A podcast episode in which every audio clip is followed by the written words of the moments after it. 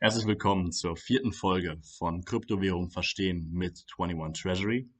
Diese Folge ist eine besondere Folge, weil wir uns heute dem Thema widmen, was ist Geld? Diese Folge ist die erste von vier Folgen aus dieser Serie und ich habe mir heute Oliver Schantin, CEO von Basenode, eingeladen.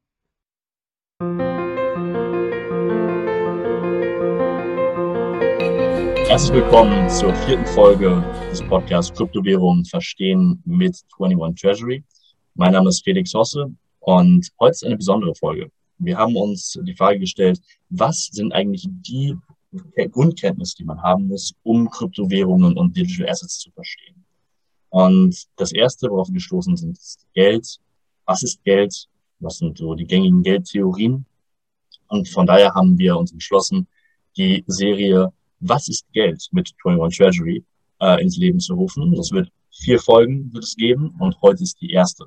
Ich habe mir dazu Oliver Schantin wieder eingeladen, der schon mal äh, Gast bei uns war und wir sind beide sehr ähm, durch, dieses, durch das Thema Blockchain halt sehr stark in äh, Währungstheorie äh, mit hineingerutscht und haben äh, deswegen einen sehr breiten Wissensschatz dazu und können deswegen auch die Brücken zwischen Geldtheorie und Blockchain äh, schlagen. Oliver, danke, dass du da bist. Hi Felix, freue mich, dass ich hier sein darf wieder. Ähm, bin gespannt auf eine gute Diskussion. Ich denke, wir, wir fangen einfach mal mit den, mit den, mit den Basic-Fragen einfach an. Ähm, was ist Geld? Ähm, welche Charakteristika muss Geld eigentlich haben, damit es als Geld angesehen wird, damit es auch vor allem als Geld benutzt wird? Äh, welche, welche Charakteristika fallen dir dort gleich zu Anfang ein? Ja, vielleicht so vorneweg erstmal, warum ist, warum brauchen wir überhaupt Geld und was ist das eigentlich so richtig? Ähm, dazu muss man sich klar machen, dass wir in einer Welt leben, wo Menschen ihre Bedürfnisse mit knappen Ressourcen erfüllen möchten. Das heißt, wir leben in einer Welt, in der begehrenswerte Dinge und Dienstleistungen grundsätzlich erstmal knapp sind. Und wir müssen irgendwie diese Ressourcen verteilen unter den Menschen, äh, so dass es in einem gewissen Sinne fair ist. Und dafür brauchen wir in gewisser Weise ein Werkzeug, was uns anzeigt, ähm, durch Information, durch, äh, durch Signale, wo welche Ressourcen allokiert werden sollten. Und dafür ähm, nimmt man dann äh, sogenanntes Geld, ja, dieses, dieses sehr mächtige Werkzeug, das wir jeden Tag in der Hand haben. Und ähm, jetzt muss ein Geld bestimmte Eigenschaften haben. Nicht alles eignet sich wirklich als Geld. Und da gibt es so drei Dinge, die ein Geld eigentlich können muss. Ähm, das erste ist, es muss als Zahlungsmittel ähm, ja, herhalten können. Und damit ist gemeint, dass man das Geld relativ leicht verschieben können muss zwischen den Teilnehmern. Also ich muss in der Lage sein, dieses Geld, ähm, seien es jetzt ähm, zum Beispiel Papierscheine oder vielleicht eine Kryptowährung oder auch äh, Goldstücke oder irgendwas anderes, äh, was ich als Geld vielleicht einsetzen möchte. Und da gibt es in der Geschichte ja viele Beispiele, die wir vielleicht noch ähm, uns anschauen werden. Ich muss es in der Lage sein, dieses, dieses Gut, dieses Asset irgendwie zu verschieben zwischen den Teilnehmern und damit Zahlung zu machen. Transaktionen könnte man auch sagen. Ähm, das zweite, was ein Geld können muss, ist, es muss als Rechnungseinheit herhalten. Das bedeutet, ich muss Preise in diesem Gut denominieren können. Also ich muss ähm, zum Beispiel sagen können, dieses und jenes Gut oder diese und jene Dienstleistung ist so und so viel Geldeinheiten wert. Ja, also ein Brötchen kostet 30 Cent, weil das äh, repräsentiert die dahinterstehende Arbeit und die Knappheit dieser Ressource des Brötchens. Und ähm, deswegen äh, muss ich damit also Preise bilden können. Ähm, das ist die, die zweite äh, wichtige Einheit, ähm, die, die ein Geld ähm, haben muss. Und ähm, jetzt könnte man ähm, die, die Knappheit als, als drittes nehmen? Oder äh, Felix, an was hast du als drittes gedacht, als dritte Eigenschaft? Wertspeicher. Also ich, ich sehe auf jeden Fall, dass, dass das mhm. Geld, ähm, wenn, es, wenn es eine gute Währung äh, sein sollte, schon auf jeden Fall eine, eine Wertstabilität beziehungsweise ähm, eine, eine Möglichkeit des Wertspeicherns äh, geben sollte. Ähm, ich, ich hatte noch, ich noch ein, zwei Sachen zum, zum, Zahlungs, zum Zahlungsmittel. Das sind ja sehr, sehr viele ja. ähm, Eigenschaften, die dort mit reinspielen. Ähm, es geht viel halt um Transferabilität, dass, ja. du, ähm, dass du die Währung sehr gut äh, transferieren kannst, dass du geringere Transaktionskosten darauf hast. Wenn du zum Beispiel ähm, sehr große Steine nimmst, wie das, wie das früher, äh, sehr, sehr früher in unserer prähistorischen Zeit äh, teilweise gehandhabt wurde, dann hast du hohe Transaktionskosten. Und, ähm, hat aus, äh, die Gründe, dass dieser Stein einfach sehr schwer ist und die, der Transfer ähm, nicht unbedingt angenehm ist. Du hast aber auch ein Problem, dass du halt, ähm, dass du halt versuchen musst, bestimmte Waren und Dienstleistungen in diesem Geld abzubilden, ja, also durch das Geld zu repräsentieren, als Rechnungseinheit. Und deswegen muss diese Rechnungseinheit muss auch teilweise klein genug sein, damit du, mhm. ähm, damit du, äh, damit du Ware und Dienstleistungen, die sehr klein sind, abbilden kannst. Beispielsweise siehst du das in, äh, in Edelmetallen, die, ähm, die für eine sehr lange Zeit als Währungsmittel, äh, als, als, Geldmittel, als ähm, Geld in dem Fall genutzt wurden. Ähm, da siehst du, dass die auch zum Beispiel einschmelzbar sind. Das heißt, da kannst du in der Theorie, in der Theorie kannst du dort auf kleinere Einheiten ähm, Rücksicht nehmen. In der Praxis ist es natürlich immer so eine Sache, ähm, weil du dort, ähm, weil du dort äh, nicht immer, immer den Aufwand betreiben möchtest, den jetzt so klein zu zerteilen, beziehungsweise wieder zusammenzuschmelzen oder ähnliche Vorgänge damit zu machen. Aber das ist auf jeden Fall etwas, das, was Geld können, können sollte. Es sollte also die Breite der Transaktion, die du damit tätigen möchtest, sollte es abbilden. Das ist mhm. ähm, das, das mit dem, Zahlungs, mit dem Zahlungsmittel. Ähm, Rechnungseinheit ist. Sehr, sehr interessanter ähm, Punkt. Mhm. Ähm, dazu vielleicht, ich habe mal einen Artikel drüber gelesen, dass man äh, bereits im antiken Rom ja Goldmünzen als, als Geld verwendet hat, natürlich. Und wenn man dann zum Beispiel in einen Tempel ging und äh, seinen Zehnten vielleicht bezahlt hat, also die damalige Steuer so ein bisschen, dann äh, hat man einfach was abgeknipst von, der, von der Goldmünze und ja. hat das Geld somit teilbar gemacht. Aber dazu muss man sagen, das geht natürlich nur mit einem Geld, was dessen Wert aus der inhärenten ähm, Eigenschaft kommt, also aus der Masse, aus der es gemacht wurde. Nicht Gold an sich als Ressource ja. ist wertvoll. Wenn ich allerdings ein Geld habe, wo ich einfach äh, zum Beispiel einen Papierschein nehme und eine Zahl draufschreibe und dann knapp sich eine Ecke davon ab, dann ändert das nichts an dem, an dem Wert äh, von diesem Papierschein. Ähm, was eine interessante Eigenschaft, also eine Unterschied, ein Unterschied zwischen dem damaligen ressourcenbasierten Geld sozusagen ist und dem, was wir heute äh, benutzen. Mhm. Genau, genau. Also wir hatten äh, das, das äh, Coin-Clipping an sich macht natürlich genau nur Sinn, ja. wenn, äh, wenn, wenn, der, wenn der Wert des, des, des, Eins, des, des Materials ähm, so hoch ist, dass das überhaupt lohnt. Aber du, du läufst natürlich dann auch äh, beispielsweise Gefahr, diesen, äh, dass dann deine Münze irgendwann nicht mehr akzeptiert wird. Weil ja auch ganz genau der, mhm. der, der du spielst ja quasi Hot Potato mit dieser Münze, dass du, ähm, du selber behältst natürlich die Münzen, die ähm, noch quasi ungeklippt sind, beziehungsweise verhältnismäßig ungeklippt sind. Und gibst dann die weiter, die ähm, an den Rändern schon ziemlich abgemagert sind, um es so auszudrücken. Und das willst du natürlich dann in der Transaktion nicht akzeptieren. Also das, das ist, äh, man spielt, wie gesagt, man spielt man auch Hot Potato damit. Ähm, wir waren über das Zahlungsmittel gegangen und über die Rechnungseinheit an sich. Ähm, ich glaube, dass der Wertspeicher noch eine wirklich äh, interessante Eigenschaft ist ähm, und warum sich auch viele Dinge nicht als Währung äh, oder als Geld in dem Fall eignen. Wenn wir uns ähm, Commodity Money angucken, also äh, Geld, das was einen, einen inhärenten Gegenwert hat, das eine Commodity ist, dann reden wir über Edelmetalle, die sich wirklich gut geeignet haben, auch über die, äh, über die Historie hinweg. Ähm, wir haben aber auch ein Phänomen, dass sich nicht alle Waren als ähm, als Geldmittel eignen. Das ist zum Beispiel mhm. deswegen so, ähm, weil sie verderben können. Also wenn wir uns über Holz unterhalten, du könntest irgendwelche Bäume fällen und könntest daraus irgendwelche Holztaler machen oder du könntest generell den ganzen Baum äh, lagern und äh, versuchen ihn als, als, als Asset dann zu haben. Das wird aber jetzt nicht unbedingt der allerbeste Wertspeicher sein, weil du ähm, bestimmte Kosten damit hast, den zu lagern, du hast ähm, bestimmte ähm, Gegebenheiten, ähm, die, die wirklich in, in Line sein müssen, damit das, das sich überhaupt und damit es überhaupt seinen Wert behält.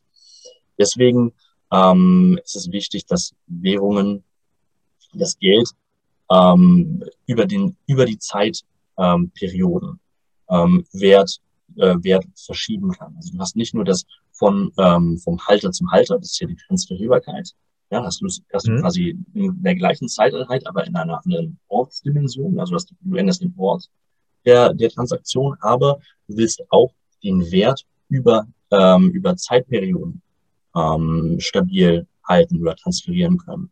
Und da eignen sich insbesondere Dinge, die nicht, ähm, die wenig Aufwand in der Lagerung machen, äh, und die nicht verderben können. Das heißt, ähm, wie gesagt, Gold war, war, war auch deswegen ein, ein großer, ähm, ein, ein großes Ding in der, in der, in der Historie, weil es immer so zu leiten hat.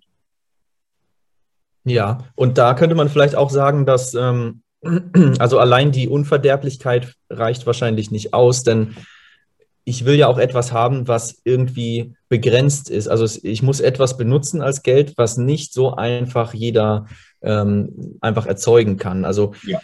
Wenn ich zum Beispiel auf einer Insel bin und verwende zum Beispiel Kieselsteine als Geld, aber der ganze Strand ist voll mit Kieselsteinen, ja, dann ist das wahrscheinlich kein gutes Geld, weil jeder ohne Arbeit zu leisten oder mit sehr wenig Arbeit einfach zum Strand gehen kann und sich die Taschen mit diesen Kieselsteinen vollhauen kann und dann ähm, äh, funktioniert das nicht. Und das liegt eigentlich daran, und das habe ich äh, noch nicht erwähnt am Anfang, dass, beziehungsweise ich habe es so angeschnitten, aber Geld ist ja eigentlich nur ein Werkzeug, um die Knappheit der Güter und Dienstleistungen, die wir haben, also die reale Knappheit der physischen Güter auf unserer Welt, darzustellen ja. ähm, in einer mathematischen Knappheit. Also dadurch, dass wir dann weniger von diesem Tauschmittel haben, ähm, spiegeln wir sozusagen die reale Knappheit der Güter und Dienstleistungen wieder. Und wenn ich ein Tauschmittel oder ein Geld verwende, was wo ich keine Knappheit erzeugen kann, weil Leute das, wie gesagt, wie diesem Kieselstein-Beispiel einfach sich ähm, auf, am, am Strand zusammensuchen können, dann eignet es sich nicht gut damit, äh, eignet sich nicht gut dafür,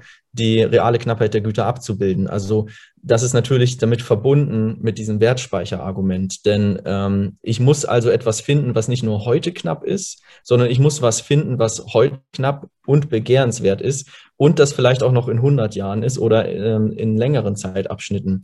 Ähm, und das ist wirklich eine Herausforderung, weil Menschen sehr gut darin sind, ähm, bei Sachen, die sie haben wollen, die begehrenswert sind, ähm, wenn man sie denn lässt, einen Überfluss zu erzeugen. Ja? ja. Ähm, und deswegen ist, äh, hat man sich zum Beispiel auch für Gold entschieden, weil Gold muss man halt mühselig aus der Erde ähm, ähm, ja, herausholen. Und es ist ähm, noch nicht mal, also man muss sehr viel Arbeit aufwenden. Es ist ungewiss, ob man überhaupt Gold findet. Und ähm, es ist ein aufwendiger Prozess und deswegen hatte man dann eine ziemlich gute Knappheit für die längste Zeit. Ne? Mhm. Ich glaube, das bringt uns zu, einer, zu der, zur nächsten Frage. Was, was sind so die, ähm, die ungewöhnlichsten Dinge, die, wo du auf jeden Fall weißt, dass das schon mal als Geld ähm, benutzt wurde? Also ich erinnere mich zum Beispiel an Perlen, an, an Muscheln ja. und, und ähnliche, ähnliche Dinge, die halt mehr oder weniger geeignet sind. Ja, ähm, ein sehr ungewöhnliches Beispiel ist, äh, kommt aus, aus äh, Mikronesien. Ähm, das ist eine Insel, äh, da kann man auch einfach mal bei Google sich das anschauen. Da gibt es sehr schöne ähm, Artikel auch drüber und es ist äh, jetzt äh, keine große Neuigkeit oder so schon länger bekannt. Und äh, dort gibt es ein Urvolk, das hat auch ein Geld verwendet und das ist ähm, ein sehr besonderes gewesen. Und zwar haben sie riesige Felssteine genommen, die waren bis zu vier Tonnen schwer und mhm. ähm, diese Steine, vor allem in der damaligen Zeit, ähm, waren natürlich unglaublich schwer zu, äh, zu bewegen, zum einen, und aber auch äh, herzustellen war unglaublich schwer. Ja? Also die hatten in der Mitte so, so ein Loch, die waren so rund und ähm, das kann man äh, nur mit aufwendigen, aufwendiger Bearbeitung überhaupt herstellen. Äh, also war das ähm, dass die Anforderung der Knappheit war sehr gut erfüllt in diesem Fall. Ja. Was nicht gut erfüllt war, war die Transferierbarkeit. Ja. Also als Zahlungsmittel äh, so einen äh, tonnenschweren Stein zu bewegen und seinem Nachbarn zu geben, weil er dir vielleicht das Dach gedeckt hat, ist nicht so ähm, praktikabel. Ja. Ähm, aber auch da hat man dann einen interessanten Ansatz gefunden. Man hat nämlich einfach die Steine nicht bewegt, sondern man hat die einfach in die Mitte des Dorfes sozusagen gestellt oder die standen bei jemandem im Garten und ähm, dann hat man einfach ausgenutzt, dass Menschen ja Dinge besitzen können, ohne dass sie sie physisch bei sich haben müssen. Also man konnte diesen, diesen Stein transferieren, den Besitz an diesem Stein konnte man übertragen, ohne den Stein physisch zu bewegen. Und das war natürlich ein Riesenvorteil. Auch schwierig, ne? Äh, ja, ja. Äh, also die Herausforderung ist dann natürlich, dass ähm, Leute sagen können, ja, der Stein gehört ja mir und ähm, ein, eine zweite Person behauptet das Gleiche. Was macht man dann? Ne? Also das ist ähm, das sehr bekannte sogenannte Double Spending Problem. Also in Cryptocurrency-Kreisen ähm, ja, ist das ein Riesenthema, ähm, wo Leute auch sagen, dass Kryptowährungen das ähm, zum Teil sehr gut lösen können, dass also nicht zwei Leute gleichzeitig Besitzanspruch auf die gleiche Werteinheit haben können. Und in diesem Fall ähm, hat man das so gemacht, dass einfach, wenn ein also ein Stein übertragen wurde an jemand anders, dann hat man ähm, sozusagen ähm, so eine Art ähm, Gospel erzeugt und alle Dorfbewohner haben sich darüber unterhalten, wer denn jetzt den Stein besitzt, sodass man ganz viele ähm, Teilnehmer hatte, die einfach bezeugen konnten, wer gerade was besitzt. Funktioniert natürlich nur in einem sehr kleinen Kreis. Also im Dorf kann das vielleicht noch gut funktionieren, aber in der globalen Wirtschaft natürlich völlig unpraktikabel. Ähm, aber ein sehr interessantes Beispiel. Kann ich mal empfehlen, ähm, einfach mal, ähm, ich glaube, es heißt äh, Stone Money, äh, Mikronesien, einfach mal googeln. Äh, Gibt es interessante also die erste, erste Distributed Ledger Technology. Ja, wenn man so will, schon. Also wenn man die Menschen in diesem Dorf als, als Nodes betrachtet, äh, die Daten einfach speichern und sich gegenseitig absichern, ähm, dann kann man das so sehen. Und die Parallelen sind erschreckend. Also man kann ja dann sagen, okay, je mehr Leute, je mehr Nodes meine Transaktion kennen, umso sicherer ist sie. Umso unwahrscheinlicher ja. ist es, dass es noch jemand schafft, ja. zu behaupten, ihm würde dieser Stein gehören anstatt mir. Ähm, also äh, erstaunliche Parallelen zu Bitcoins. Definitiv. Ähm, ich glaube, wenn wir uns dann über, über solches Geld unterhalten, wenn wir uns dann über Muscheln unterhalten, dann sind wir auch irgendwann schon in einem zivilisatorischen Stadium angelangt, wo wir, wo wir uns über äh, Edelmetalle und Münzen.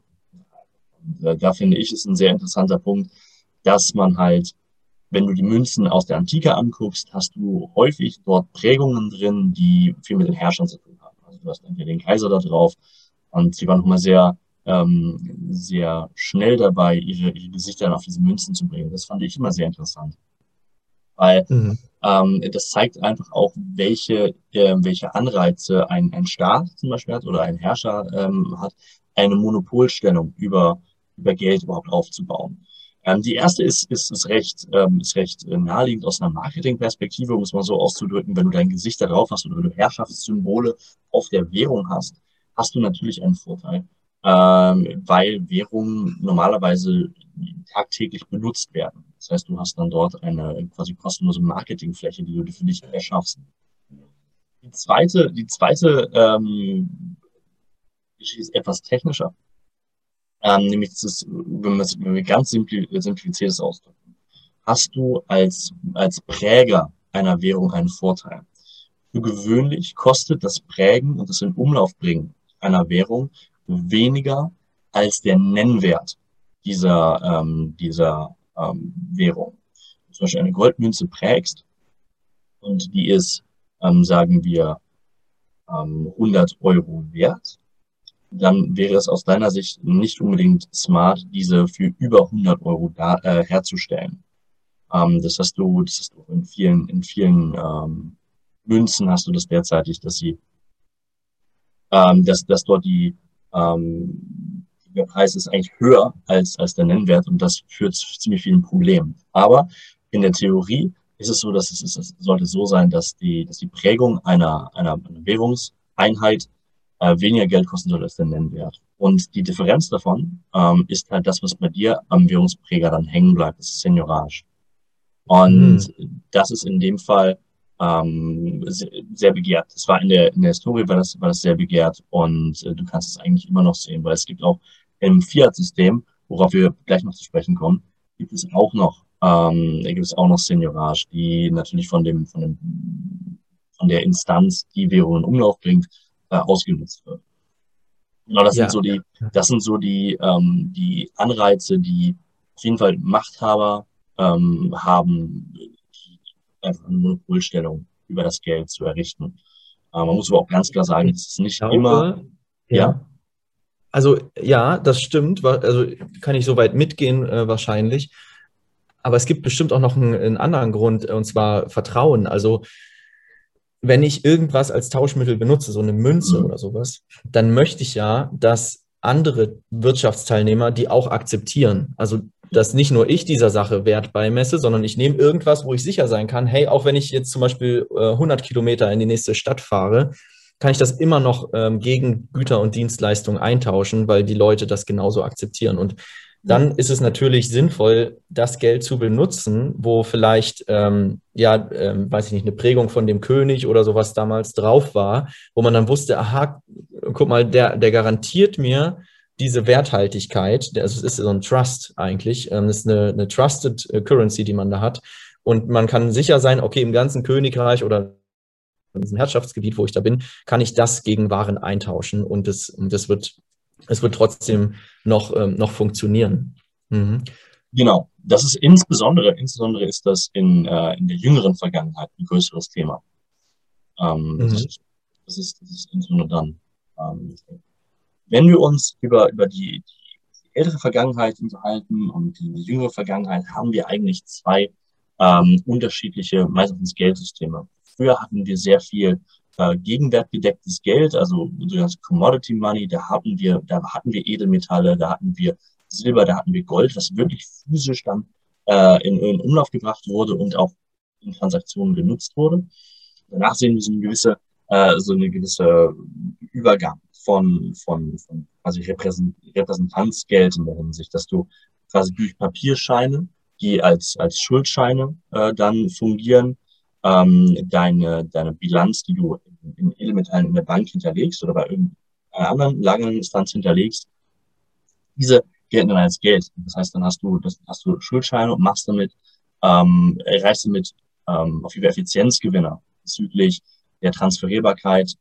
Ähm, und das ist, das ist insofern, äh, regt das den, den Wirtschaftskreislauf dann an. Mhm. Und dann haben wir eine Entwicklung hin zu, zu Fiat-Geld. Das heißt, wirklich auch von, einer, von einem Herrscher ausgegebenen Geld, von, einem, von einer herrschenden Instanz. Ähm, Fiat ist ja Latein, heißt sei es oder so sei es.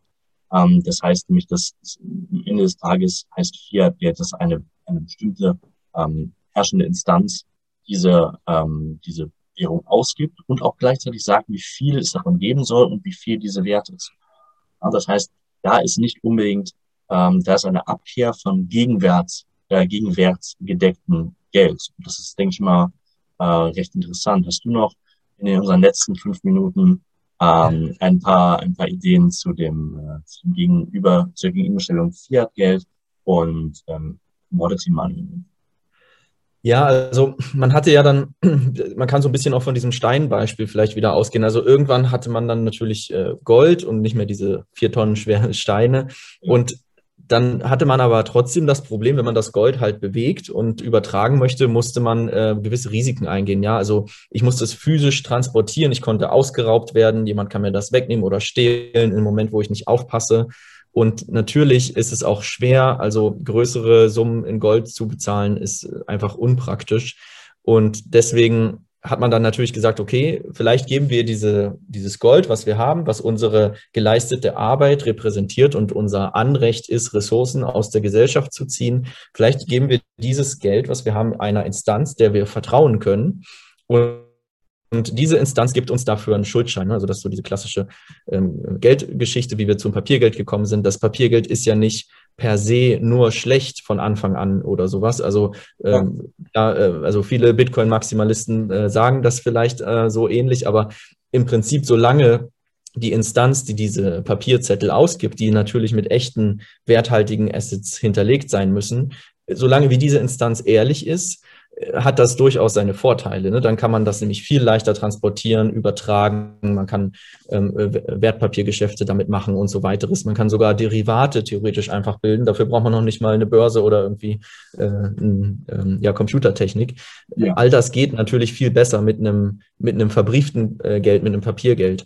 Ähm, allerdings hat die Geschichte gezeigt, dass gerade diese Instanzen dann immer wieder dazu neigen, mehr Papierscheine auszugeben, als tatsächlich äh, Ressourcen hinterlegt sind. Und ähm, das führt dann immer wieder zu kurzzeitigen Boom-Effekten. Also das ist wie so eine Art Droge, dieses, dieses ähm, Fiat-Geld, was dann ausgegeben wird, führt natürlich am Anfang zu einer Riesenparty und ähm, auf einmal sind alle reich. Das ist natürlich ähm, ja etwas, was, was für viele Menschen sehr, sehr ähm, ja, erstmal ansprechend wirkt. Und Leider kann man die Knappheit der Ressourcen und Güter auf unserer Welt aber nicht durch, ähm, das, äh, durch das Überwinden der Knappheit des Geldes über, ähm, überbrücken.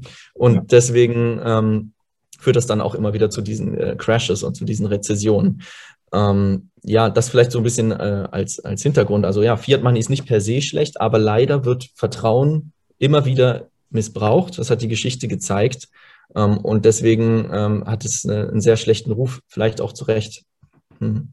Das ist, eine, das ist ein interessanter Cliffhanger, das ist eine interessante Überleitung zu dem, was wir in der zweiten Folge von Geld verstehen. Was ist Geld? ähm, behandeln werden, nämlich äh, Geldpolitik, Zentralbanken, dort auch ein bisschen die Incentives beleuchten. Äh, ich glaube, das wird, ein sehr, das wird eine sehr interessante Folge. Die erste Folge ja, äh, ist, ist jetzt erstmal vorbei. Ich denke, du bist dann in den kommenden Wochen wieder am Start für die nächste. Sehr ähm, gern. Ja. Und äh, ja, dann, dann freue ich mich auf jeden Fall auf diese, auf diese Folge, ähm, wo man dich finden kann. Ähm, ich denke mal, die Hörer wissen das bis jetzt, aber ich glaube, du kannst ja. äh, nochmal ganz kurz in 20 Sekunden sagen, wie man dich findet. Ja, klar. Mein Name ist Oliver Schantin und am besten erreicht ihr mich über LinkedIn. Und ähm, ich denke mal, Felix, du bist so nett in der Videobeschreibung wahrscheinlich auch ähm, die entsprechenden Sachen dort zu verlinken. Perfekt. Genauso machen wir das. Und dann bis nächste Woche.